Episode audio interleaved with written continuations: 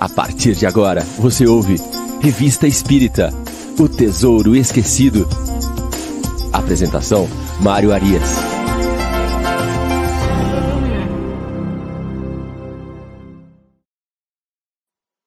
Olá, amigo ouvinte da Rádio Idefran. Estamos de volta com o programa Revista Espírita O Tesouro Esquecido. Hoje, sábado, dia 6 de novembro de 2021.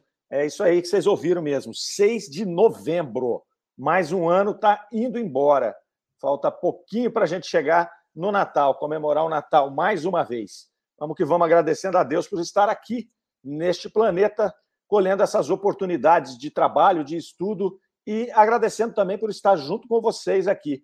E hoje abrindo amanhã de programas ao vivo da Rádio Idefran, agora a Revista Espírita O Tesouro Esquecido, sempre ao vivo às 9 horas depois, às 10 horas, nós temos o livro dos Espíritos em Destaque, hoje com a apresentação do Fernando Palermo.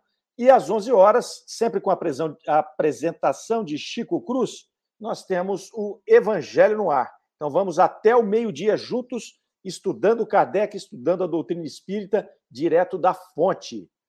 Hoje é o nosso programa de número 84. Seguimos pela Revista Espírita ah, no mês de setembro, de 1859. Já estamos hoje no finalzinho desse capítulo. Temos aí mais três artigos para analisar, né, de setembro de 59. Artigos muito interessantes que a gente vai passar hoje aqui no nosso programa. É uma alegria estar com vocês. O pessoal já está chegando aqui com a gente no chat. Aqueles que estão aqui pela primeira vez, se quiserem participar do chat, basta entrar aí e colocar a sua impressão, dizer de onde você é, tirar alguma dúvida, conversar com os amigos aqui. A gente vai formando uma comunidade, as pessoas estão sempre conosco aqui, é uma grande alegria. Nós temos aqui conosco ó, o José Ricardo De Vita, dando seu bom dia. Ah, um outro aqui que se chama Idealiza Tubaldim, né, dando seu bom dia também, ela aguardando mais um estudo, estudos muito ricos, muito interessantes. A dona Irene Pimenta sempre com a gente aqui lá da Paraíba, Chile também sempre com a gente de Poços de Caldas. Rosário Martins, Chegou conosco aqui também de São Paulo, Rosário. Ah, vamos ver aqui quem mais. Vamos andando. A Tati Oliveira, lá do Luz e Amor. Rutineia, nossa querida companheira da USE. O Reinaldo, lá de Sarandi, do Paraná. Renato Machado, do Rio Grande do Sul. Armando Caetano, aqui perto de nós. Ah, se não me falha a memória, deixa eu me lembrar aqui, hein, Armando? Aqui de São Sebastião do Paraíso, não é isso? Terra do café. Daniel Mendonça, dando um bom dia aqui para todos, está sempre conosco também. Gabriela Lopes, nossa querida lá do Allan Kardec. Miriam Farias, lá de Balneário Rincão, sempre com a gente. Subeli, a Sueli Prando, Sueli é, Prando, acho que é Prando ou Prado, né, dando o seu bom dia também. Primeira vez com a gente aqui no chat, né, Sueli? É, muito bom dia. Alete Biali, Alete também está sempre conosco aqui nos programas da Rádio Defran, da Arlene Caires, César Salomão, o Valdir Fonseca, da CHB, nosso companheiro de longa data de trabalho, nosso grande amigo Valdir, esposo da Gabriela, vamos que vamos, e a Lise Fernandes, de Santa Maria, do Rio Grande do Sul. Turma chegando cedo aí e vamos participando. Prazer estar com vocês. Sem mais delongas, vamos para o nosso artigo de hoje, o primeiro artigo, uh, ainda palestras familiares de além túmulo, uh, onde Kardec entrevista os espíritos. Nós vamos ter hoje um artigo intitulado Morte de um Espírita, é, onde vai ser entrevistado ali um indivíduo chamado senhor J. Ele é negociante do departamento de La Sartre, é, havia falecido 15 de julho de 59. Essas datas são interessantes a gente observar, porque nós estamos falando aqui do fascículo de setembro de 59. O senhor J tinha falecido em julho de 59, então, poucos meses após o seu desencarne, ocorre esta evocação. Isso é importante, porque a gente sempre foca aqui nos nossos estudos esse momento da passagem né, do plano físico para o plano espiritual, o que acontece com o espírito, né? qual é o nível de perturbação que ele teve, como foi o seu despertar. Por isso é importante ressaltar essas datas. Ah, o senhor J é apresentado aqui na introdução do artigo como um homem de bem, ele era assinante da revista Espírita, era um estudioso da doutrina espírita, um fervoroso adepto. É assim que Kardec o classifica aqui no artigo. traz para nós aqui os objetivos dessa evocação. Kardec não evocava a esmo e nem por espírito de curiosidade. Então, esta evocação especificamente, ele tinha vários objetivos aqui. O primeiro dele, é, primeiro dos objetivos era o desejo dos parentes. Então, ali tinha irmãos desse indivíduo que queriam, que queriam notícias dele do plano espiritual. É, depois, Kardec coloca como outro objetivo demonstrar simpatia por este que era um assinante da revista Espírita e que sempre tratou Kardec, a revista e, e, os membros da Sociedade Espírita de Paris com muito carinho, com muito respeito. Então, eles queriam dar ali é, uma retribuição dessas gentilezas. É, e, por fim, um motivo de estudo, né, que esta entrevista que Kardec empreenderia com, com o senhor J é, seria muito rica para uh, o estudo daquele tema é, que, que, que é o, a passagem para o plano espiritual. Sobretudo porque trata-se trata aqui de um indivíduo que tem um conhecimento profundo da doutrina espírita. Então, a, esse estudo vai buscar as relações também entre este conhecimento da doutrina espírita e a passagem. Isso tem alguma influência nesta passagem ou não? Então, aqui que ele faz esse primeiro contexto aqui, faz a evocação, do, do, do, do, espírito do senhor J. E aí Kardec começa ali falando: ó, não, jamais tive o prazer de, de vos ver, é, mas você me reconhece? Ou seja, a gente não se viu, porque eles se comunicavam por carta, né? eles não tinham o privilégio que nós temos aqui de, de, de ter uma câmera de vídeo. Então, eles nunca haviam se visto. Kardec vai perguntar para ele: como é que você me reconheceu aqui? Né? E aí ele vai dizer: não, eu te reconheço, o espírito dizendo, porque eu te visitei em vida nós nos falávamos em vida. E aí Kardec vai fazer uma observação interessante aqui sobre esse primeiro, essa primeira resposta, é, dizendo que isso é comum, é muito comum, nos estudos ali era muito comum é, notas, informações de que os espíritos encarnados, enquanto encarnados, se encontravam durante o sono.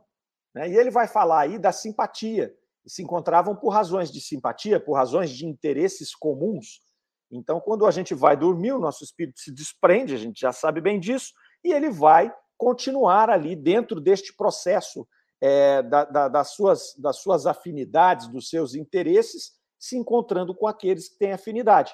Nós também ali nos encontramos com desencarnados, enfim. Existe uma outra vida no momento em que o nosso espírito se desprende.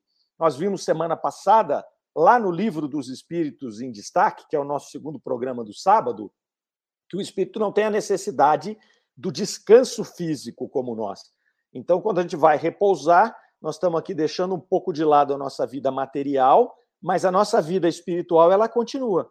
Talvez até com mais dinamismo, porque no momento em que a gente se desprende do corpo físico, nós estamos ali com mais liberdade para transitar entre esses dois mundos. Então é bastante interessante aqui essa revelação de que esses dois espíritos, né, Kardec e o senhor J, que tinham esta afinidade, eles se encontravam é, enquanto, enquanto espíritos despertos no momento do sono. Pergunta número 3, clássica dentro dessas comunicações, se ele era mais feliz desencarnado do que encarnado. E aí o espírito vai dizer para ele: pô, mas você vai me fazer essa pergunta? Né? É óbvio essa pergunta, é óbvio. E olha o que vem depois. Olha o que vem depois, como é interessante isso, né? A gente percebe assim que às vezes essas perguntas já foram feitas várias vezes, mas a cada resposta, a cada artigo colocado na revista, traz um, um ponto a mais. Então vamos ver esta. Kardec pergunta: Você é mais feliz desencarnado do que encarnado? E o espírito responde a ele: Você está me perguntando isso? É óbvio que eu sou. E aí Kardec justifica a pergunta. Kardec vai dizer assim: não, eu estou te perguntando isso porque você desfrutava de uma fortuna honradamente adquirida no, na, enquanto encarnado, que lhe proporcionava os prazeres da vida. Então, ele quer saber ali é, no que consiste essa superioridade que ele demonstra agora, essa felicidade atual enquanto desencarnado. Olha que pergunta interessante do ponto de vista filosófico, doutrinário, é, sociológico, né? porque sempre se atribuiu, isso foi uma coisa é, imposta na Idade Média, sobretudo pela Igreja Católica. Sempre se é, instituiu que a, a fortuna, né, os bens materiais, eles causavam problemas é, do ponto de vista da evolução espiritual. Isso vem, talvez, de uma interpretação errada é, da, da, de uma das parábolas do Cristo, de um, de um dos momentos das passagens do Cristo, quando ele diz que é mais fácil passar um camelo no buraco de uma agulha do que um rico entrar no reino dos céus. Então, Kardec estava aqui, na verdade, explorando essas situações, esses conceitos é, religiosos, esses conceitos que eram muito fortes naquela situação. A gente sabe muito bem que se fazia isso por uma questão de controle, por uma questão de dominação, né, por uma questão talvez de entendimento errado daquilo que o Cristo veio dizer. Porque o montante de dinheiro que o indivíduo tem para transitar nesse planeta, por si só, não o faz melhor ou pior. Ponto.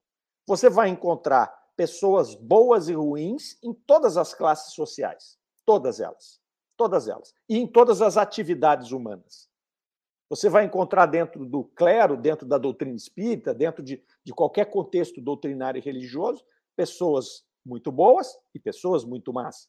E você vai encontrar dentro de meios materiais, violentos até, você vai encontrar ali pessoas boas também. Então, o que faz a pessoa não é exatamente esse ambiente em que ela vive ou os recursos que ela tem. Então, essa pergunta ela traz muito é, esta profundidade filosófica. E aí, o espírito vai dizer ali que, na verdade, é, o fato dele ter o recurso financeiro não alterava em nada os seus conceitos, o que ele tinha ali, né? Então ele fala que a felicidade atual dele, ela se dá em função da lembrança do pouco bem que ele fez e da certeza do futuro que ele vai ter. Então ele está desencarnado agora, ele fez o bem, lembram que na introdução Kardec coloca que ele era um homem bom. Ele fala uma frase aqui que já demonstra uma, um arranhãozinho, né? Ele fala aqui, ó, da certeza do pouco bem que eu fiz. Então eles estão falando das posses que ele tem e do pouco bem, ou seja, ele tinha condição de ter feito mais, né? Esse bem, porque ele tinha ali a condição econômica que é importante para você, é um veículo importante para você fazer o bem. Então, mas ok, ele era um homem bom. Isso proporcionou a ele essa felicidade, né, pós-desencarne, e ele trazia essas duas coisas: a lembrança desse bem que ele fez, ainda que ele coloque ali como pouco, e a certeza do futuro, né, a certeza do futuro que ele traz com ele ali. E aí ele pontua o seguinte: quando você fala nos recursos financeiros, na fortuna que eu tinha, você também não consegue ver o outro lado. As ansiedades, os sofrimentos morais e físicos pelos quais eu passei, a agitação, a ansiedade e as angústias que você passa no meio da fortuna. Porque quando, quando Jesus vem colocar aquela, aquela frase, era, era mais em função disso. Porque você tem, o indivíduo que tem é, recursos financeiros, é, possibilidades financeiras muito abastadas, ele traz consigo muitas dessas situações: agitação, angústia, é, ansiedade. Né? Muitas vezes ele se apega a este recurso, a essa condição que ele tem. Então, aí, é, Jesus tinha outra frase muito boa, né? O seu coração estará onde está o seu tesouro, ou o seu tesouro está onde está o seu coração. Então, se a pessoa que tem os recursos financeiros deposita o seu coração nesta condição, que lhe traz conforto, que lhe traz segurança, ele vai ter uma angústia muito grande, sobretudo quando o tempo for passando. Porque esse indivíduo, qualquer um, vai chegar num momento da vida e vai dizer o seguinte: todo esse dinheiro que eu tenho não vai fazer com que eu não morra. E no momento em que eu morrer, eu vou largar tudo isso aqui. Eu não vou levar nada. Não vou levar nada. Os últimos que tentaram levar eram os faraós, que faziam aquelas pirâmides, enchia de ouro né, e, e, e se enterravam junto com elas. Então, nós não vamos levar nada. Então, o indivíduo que ele tem esse recurso, ele traz essas angústias, porque essas são, esse é o ouro que o ladrão rouba.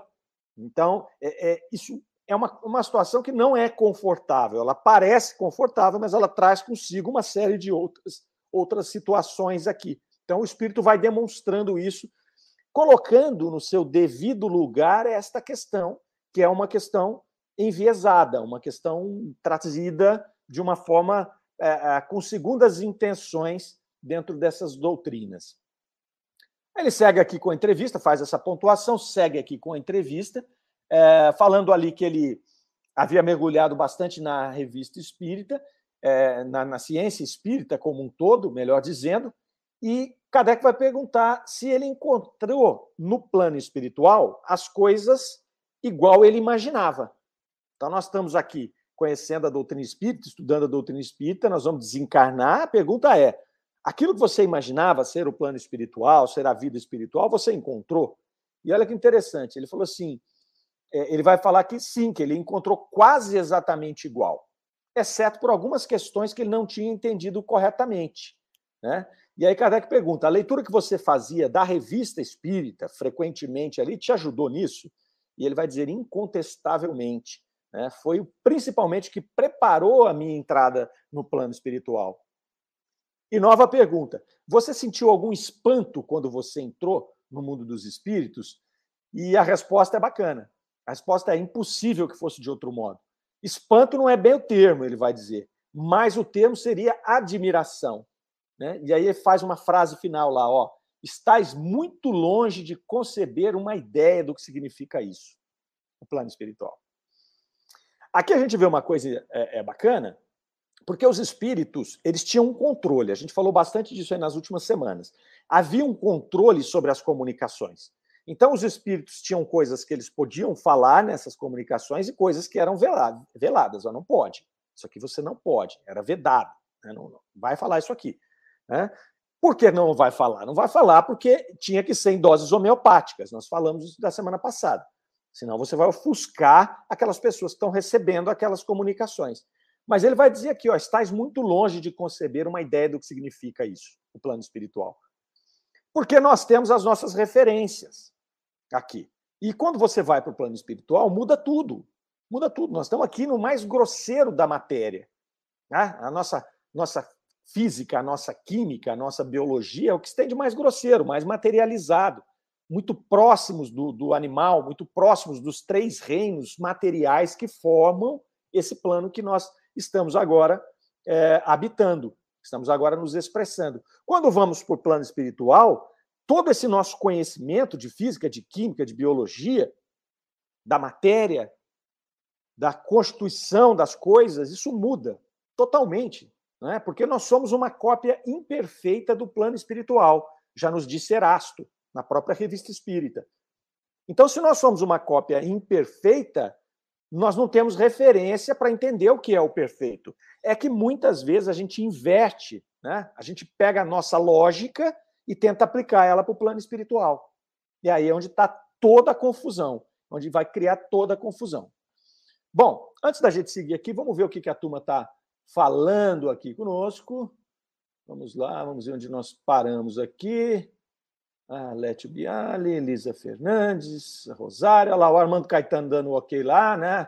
Que é aqui pertinho de nós, aqui em Minas Gerais, nossa maravilhosa Minas Gerais. Andréia Bianchi Bergo também chegou aqui. A Lucinha Rodrigues, estou muito triste. Deus acima de tudo. Bom dia. Lucinha, que esse estudo possa te trazer um pouco de felicidade, um pouco de tranquilidade, tá certo? E que essa tristeza se dissipe ao longo desse dia que vai chegando aí. Confie em Deus, tudo vai dar certo. Marisa Arruda, bom dia, amigos. Mais um grandioso estudo. O Armando Caetano idealiza Tubaldini é a patroa, dona do boteco. Olha só. Então tá jóia, é a esposa do Armando Caetano. Então, Armando, hoje você se cuida aí, porque hoje você está sendo fiscalizado, entendeu? Então fica, fica ligado aí. Olha lá, ela está dizendo que está aprendendo junto. Muito bom ter vocês conosco aqui. Lázara Maria, dando seu bom dia, vamos ouvir verdades necessárias. É, vamos lá, vamos lá, vamos aprendendo junto. É, a Fátima Pradella está aqui com a gente, o Armando Caetano. Segundo os espíritos, na matéria, a prova da riqueza é, é mais difícil que a da pobreza. É, ela traz esses problemas e ela facilita a gente se desviar do caminho, né, mano? Por isso que essa prova é tão, é tão, é tão complicada, porque você tem muitas facilidades quando você tem esses recursos.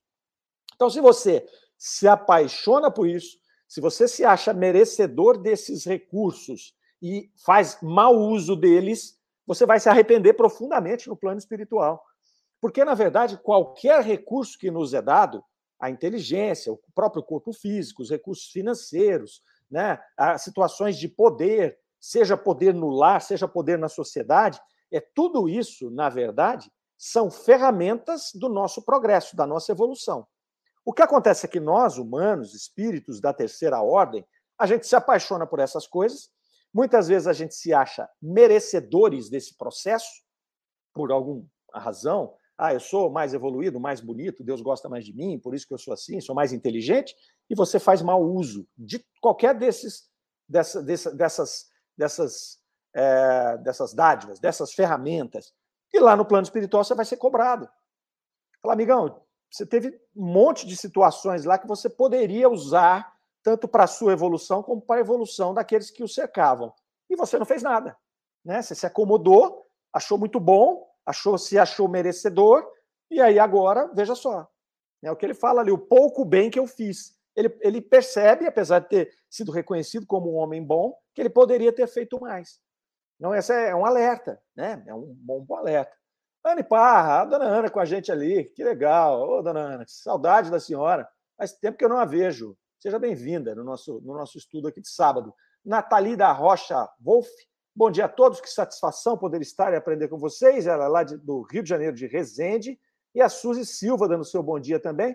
Ah lá, tentei acessar de forma cronológica eh, desde o primeiro estudo, mas não consigo, pula a sequência. Alguma dica?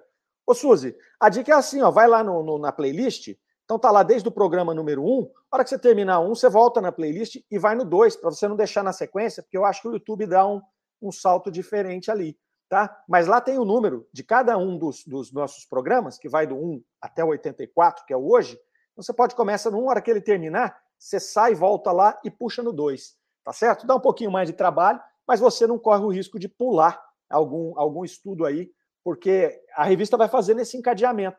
Né? Kardec vai trazendo esses artigos, então é legal se a gente puder seguir direitinho ali. Então tá lá, a Marisa Arruda está até te falando, vai lá na playlist da Rádio Defran. Então, se você não fez isso ainda, vai lá, rádio, vai, vai no YouTube, procura lá Rádio Defran, tem o botãozinho playlist, você clica lá, tem revista espírita, vai aparecer todos, tá certo? E aí você pode começar a ver todos ali. A Denise Analine está com a gente aqui também, e a Suzy está dando o seu obrigado. Vamos voltar aqui para o nosso, nosso estudo de hoje. O nosso amigo espírita, né, nosso companheiro espírita, que está sendo entrevistado aqui, o senhor Jota, vai falar ali dos conhecimentos espíritas e, e, e Kardec agora vai explorar assim, bom, com seus conhecimentos espíritas, você pode responder algumas coisas com uma precisão maior aqui para o nosso estudo. Então ele vai perguntar ali é, como é que foi a passagem dele, como é que ele se sentiu no momento em que ele estava livre, o que ele percebeu. E o Espírito vai dizer assim: olha, é muito difícil eu dar alguma explicação diferente da que nós já concebemos. Interessante, porque ele está dizendo aqui que os conceitos formatados até aquele momento pela doutrina espírita eram muito fidedignos ao que acontecia no plano espiritual. Então ele vai é, só fazer alguma pontuação aqui, dizendo que a perturbação que você sente natural ali, ela vai variar de menor para maior grau e tempo, temporalidade, conforme a situação moral do espírito. Então, é aquele momento do despertar ali. No caso dele, ele vai dizer que foi um instante muito pequeno de perturbação, e que depois ele já se viu ali é, é, desperto. Ele vai classificar aqui como uma perturbação quase que imperceptível para mim. Olha que bênção, né? que maravilha.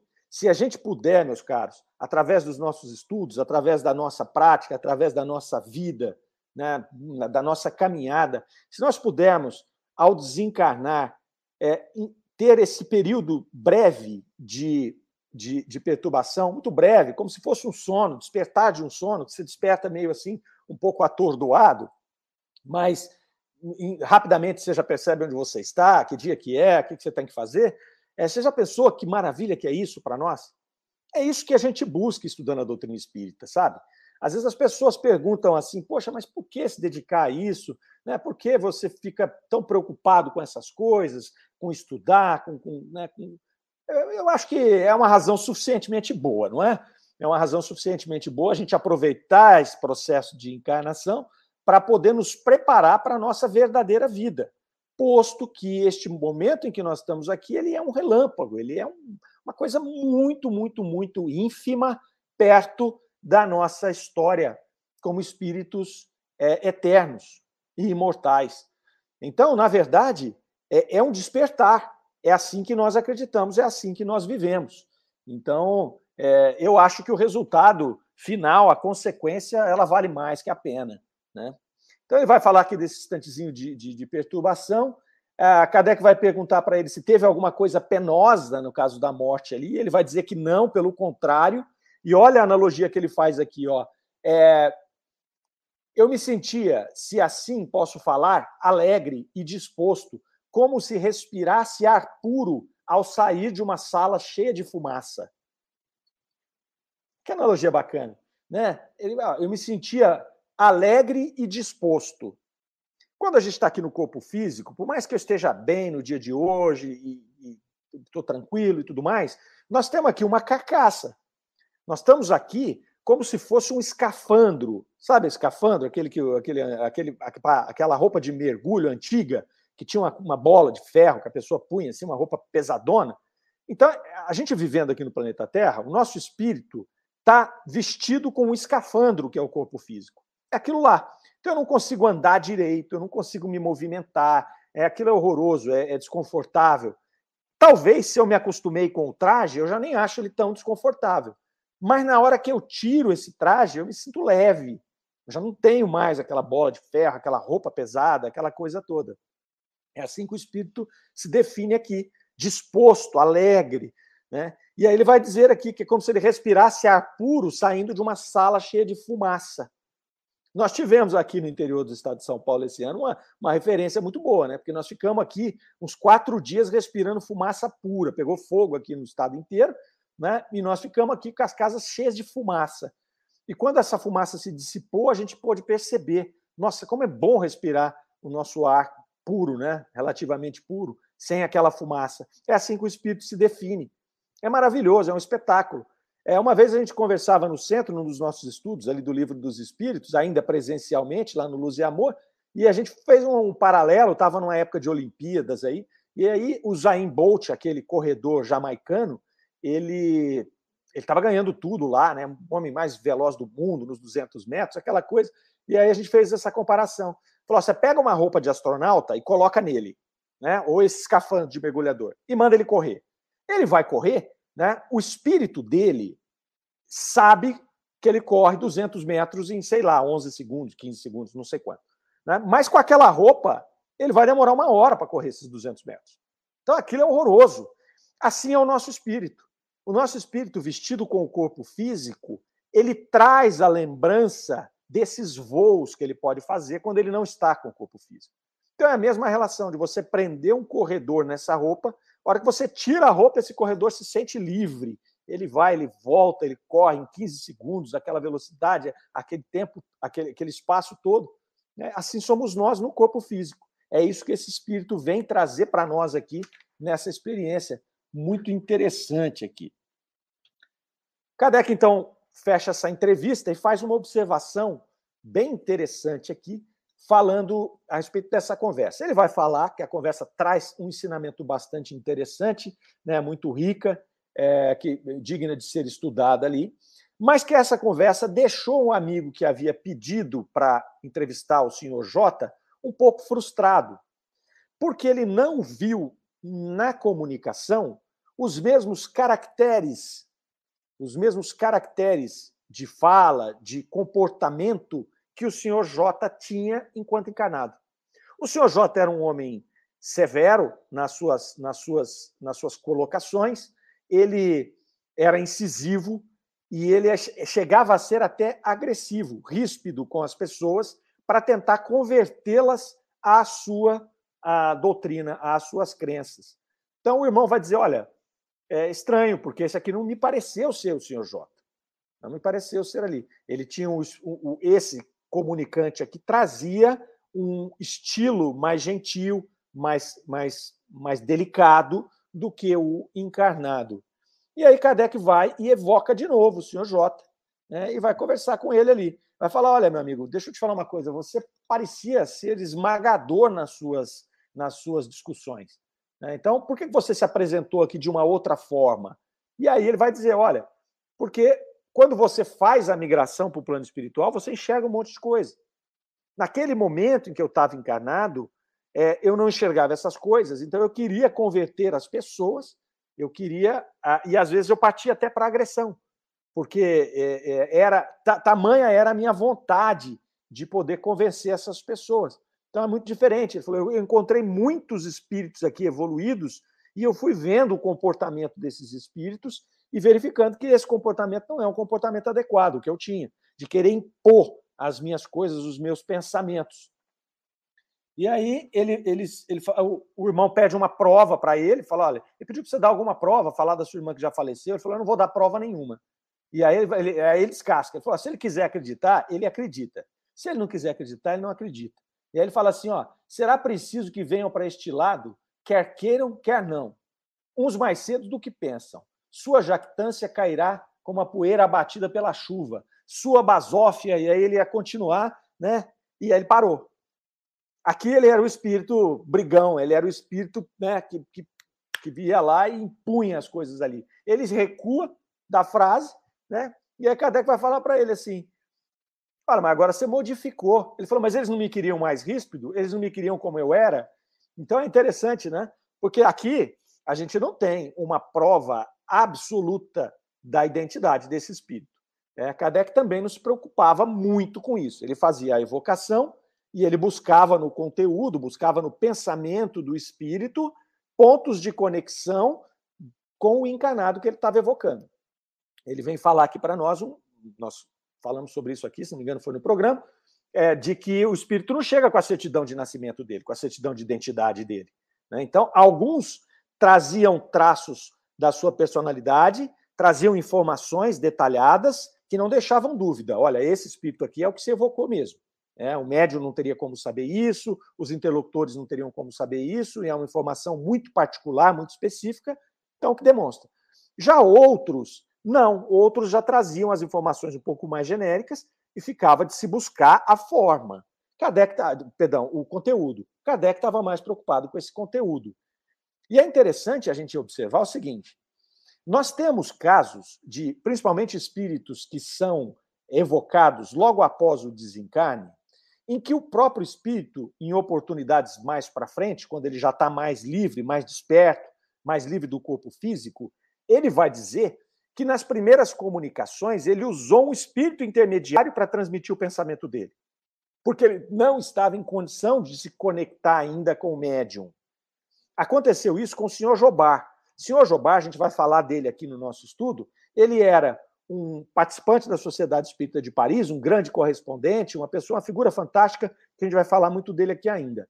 O senhor Jobá desencarnou, tem várias cartas dele na revista antes de desencarnar, e depois de desencarnar, eles evocam o senhor Jobá muito rapidamente.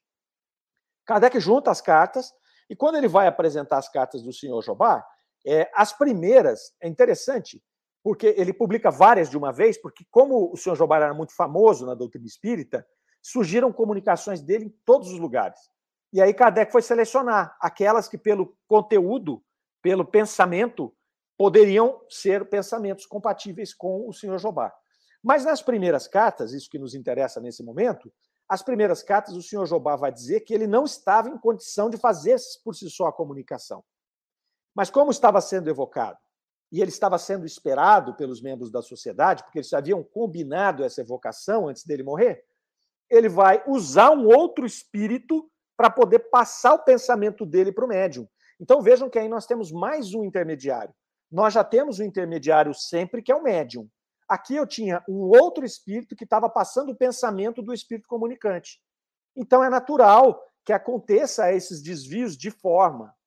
Não vai acontecer o desvio de, conte de conteúdo. O pensamento é do espírito comunicante, mas a forma de se comunicar é totalmente diferente. Então, se eu vou aqui me comunicar como representante de uma outra pessoa, é natural que eu vou trazer o pensamento desta pessoa, mas do jeito que eu falo com a intensidade que eu falo, né? ou com sendo mais rude ou mais gentil, de acordo com a minha personalidade nesse momento. Mas não tem nada a ver com aquele que eu estou transmitindo. Mas a mensagem, a ideia, o pensamento, olha, ele pediu para que eu dissesse isso para vocês, por isso, por isso, por isso. Né? Mas quem está se comunicando aqui sou eu, do meu jeito. É isso que Kardec vai nos trazer. São pensamentos importantes, coisas interessantes para a gente olhar, pessoal, porque a doutrina espírita ela traz essa complexidade. Então não pode ser ferro e fogo. Né? Não pode ser ferro e fogo. Por isso que Kardec buscava profundamente o pensamento para poder conectar com aquele espírito comunicante. E ele não tinha problema nenhum em dizer isso aqui não é um pensamento compatível com o espírito comunicante.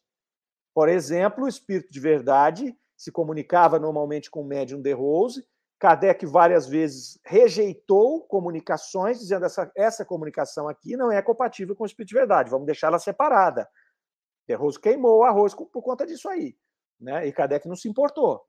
Kardec não se importou, ele saiu da sociedade.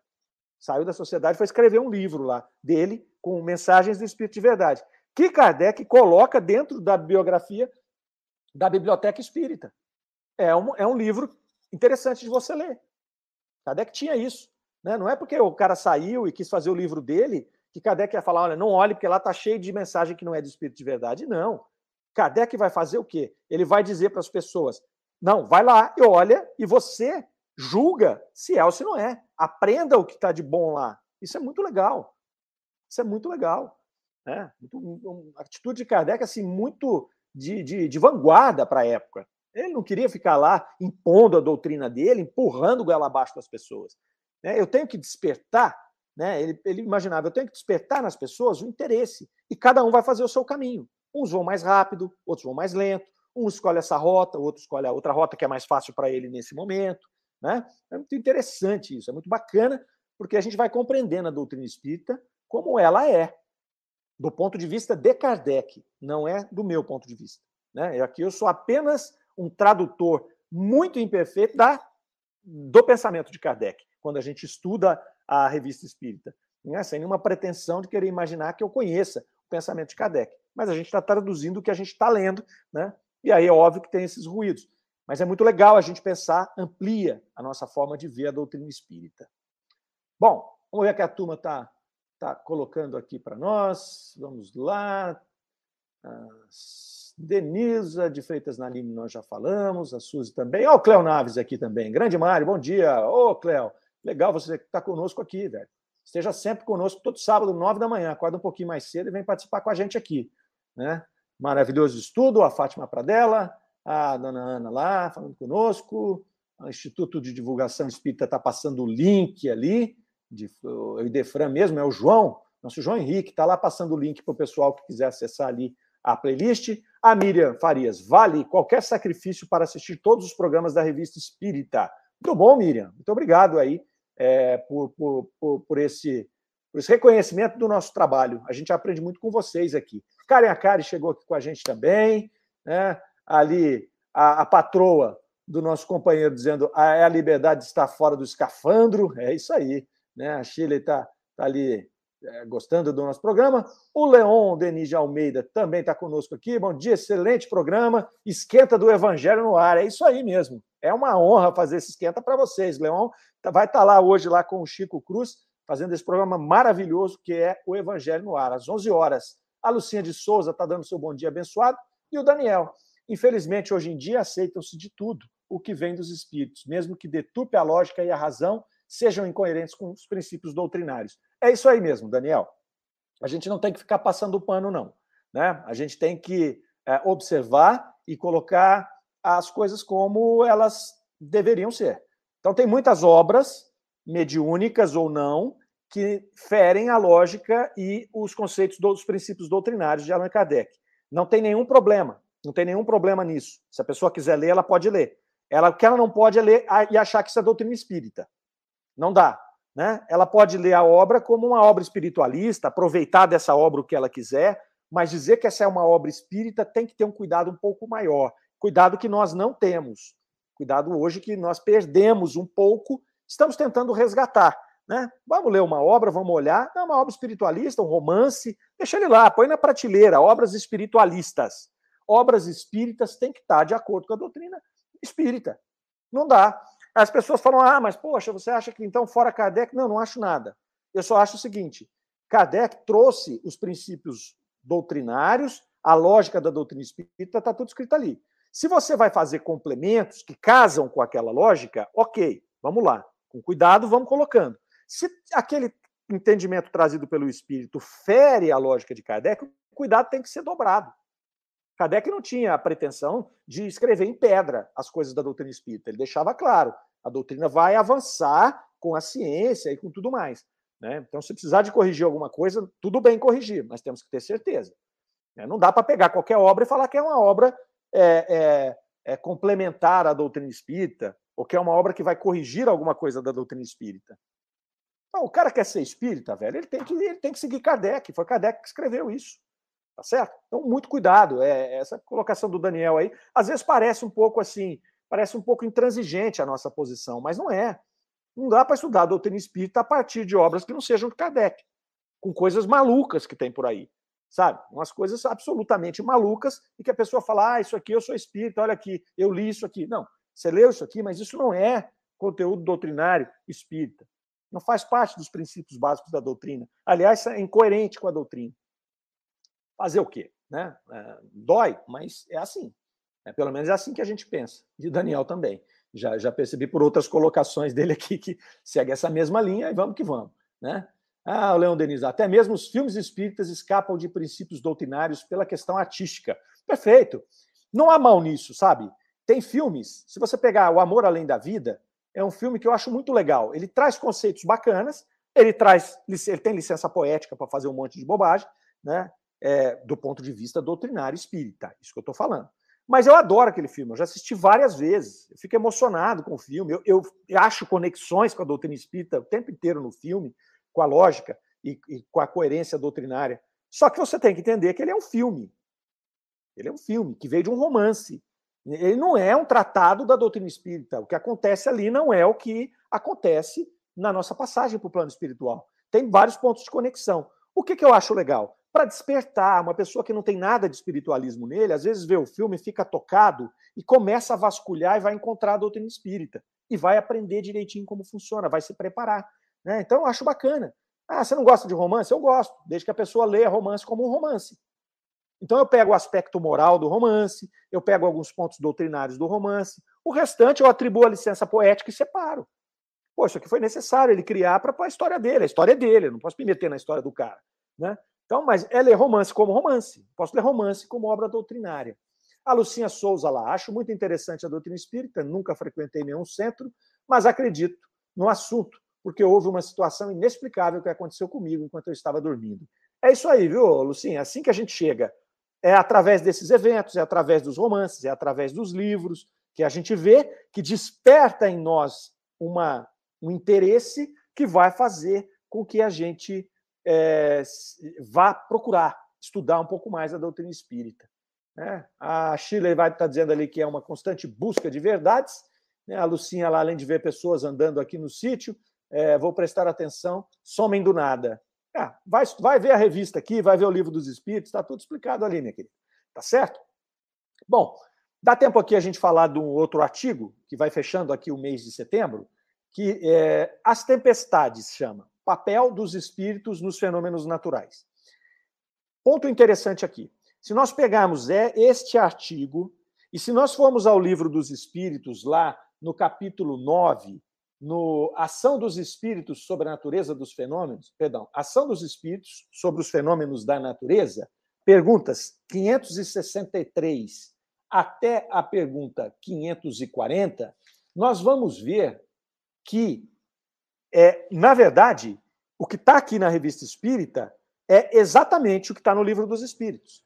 Então, foi o material que Kardec utilizou para poder formatar esta questão, esta, esta, esse tema no livro dos espíritos. É muito bacana. Então, o que, que ele vai falar aqui? Nós vimos em programas anteriores que numa batalha, numa batalha lá na guerra da libertação da Itália, que estava acontecendo no, em 1859, houveram algumas tempestades que modificaram, abreviaram o final das batalhas.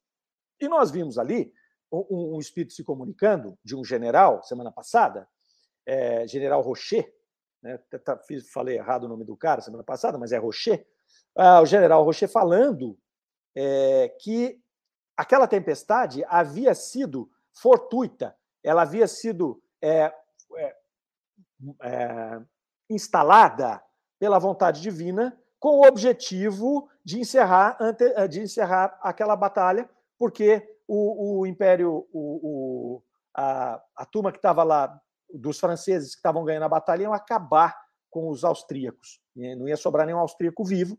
Né? E aí houve uma interferência da espiritualidade, ocasionando essa tempestade. E aí Kardec faz um questionamento: vem cá, mas como é que é isso aí? E aí ele vai desenvolver isso agora, e que tá, já estava desenvolvido lá nesse capítulo que nós mencionamos do Livro dos Espíritos. Então, Kardec vai dizer que sempre se dá isso pela vontade de Deus. Esses, perdão, o Espírito vai dizer isso a Kardec.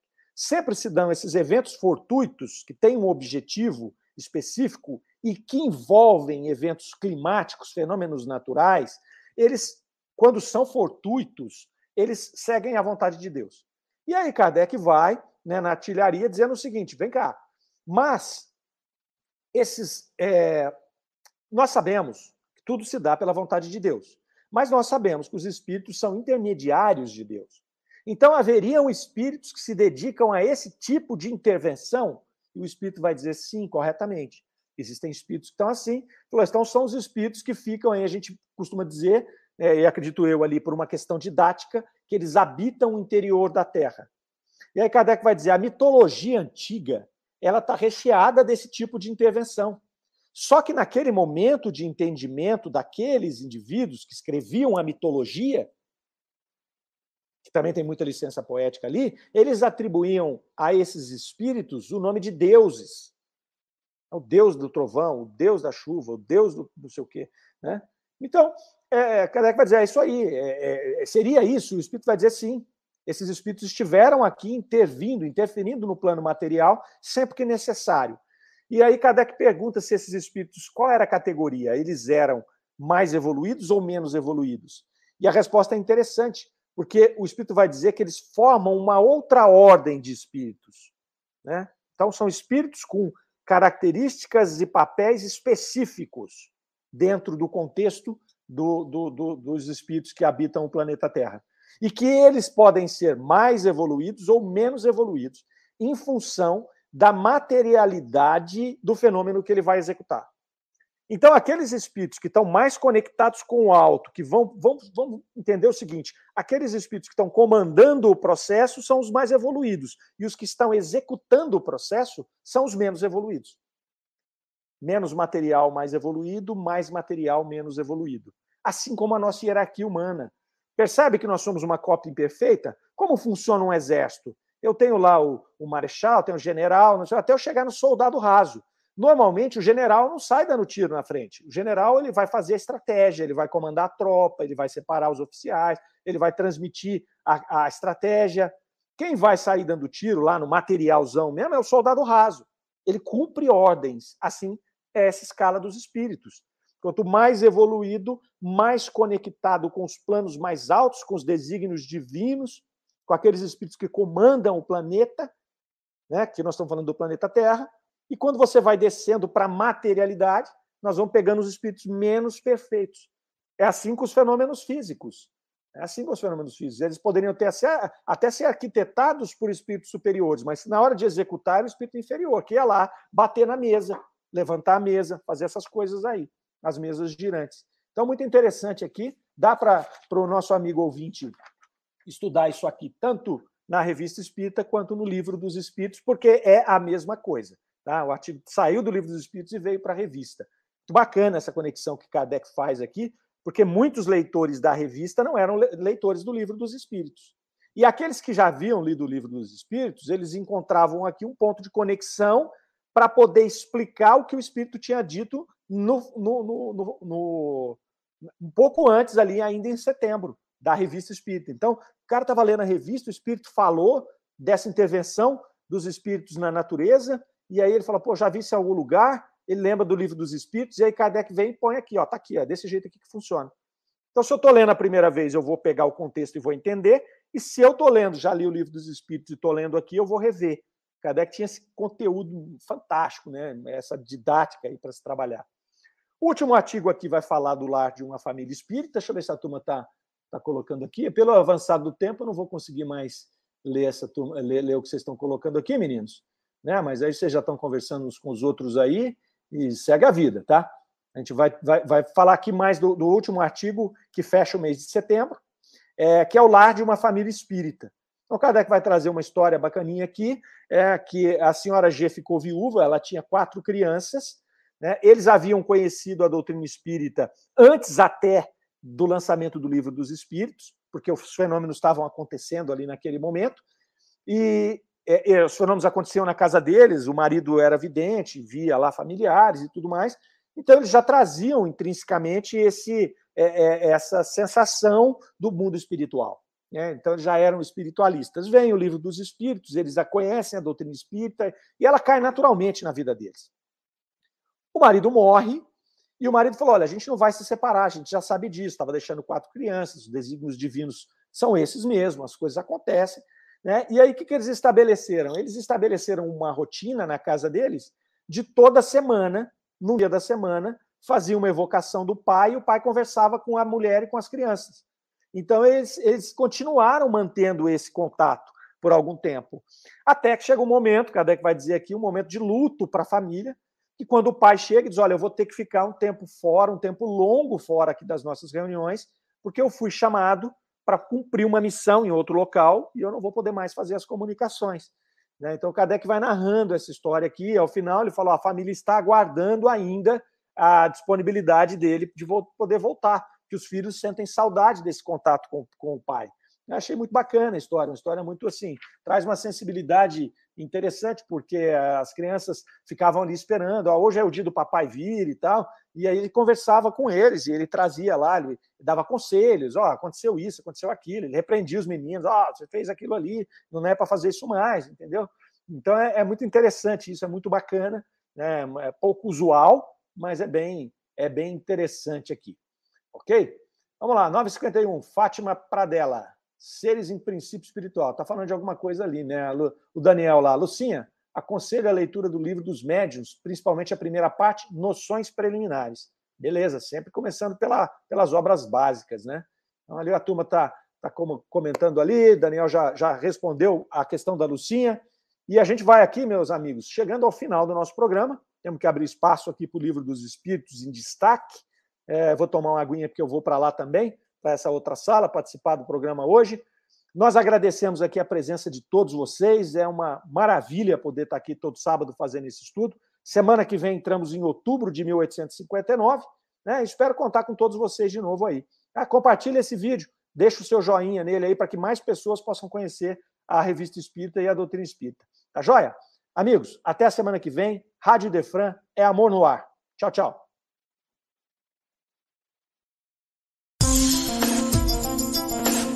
Você ouviu Revista Espírita O Tesouro Esquecido.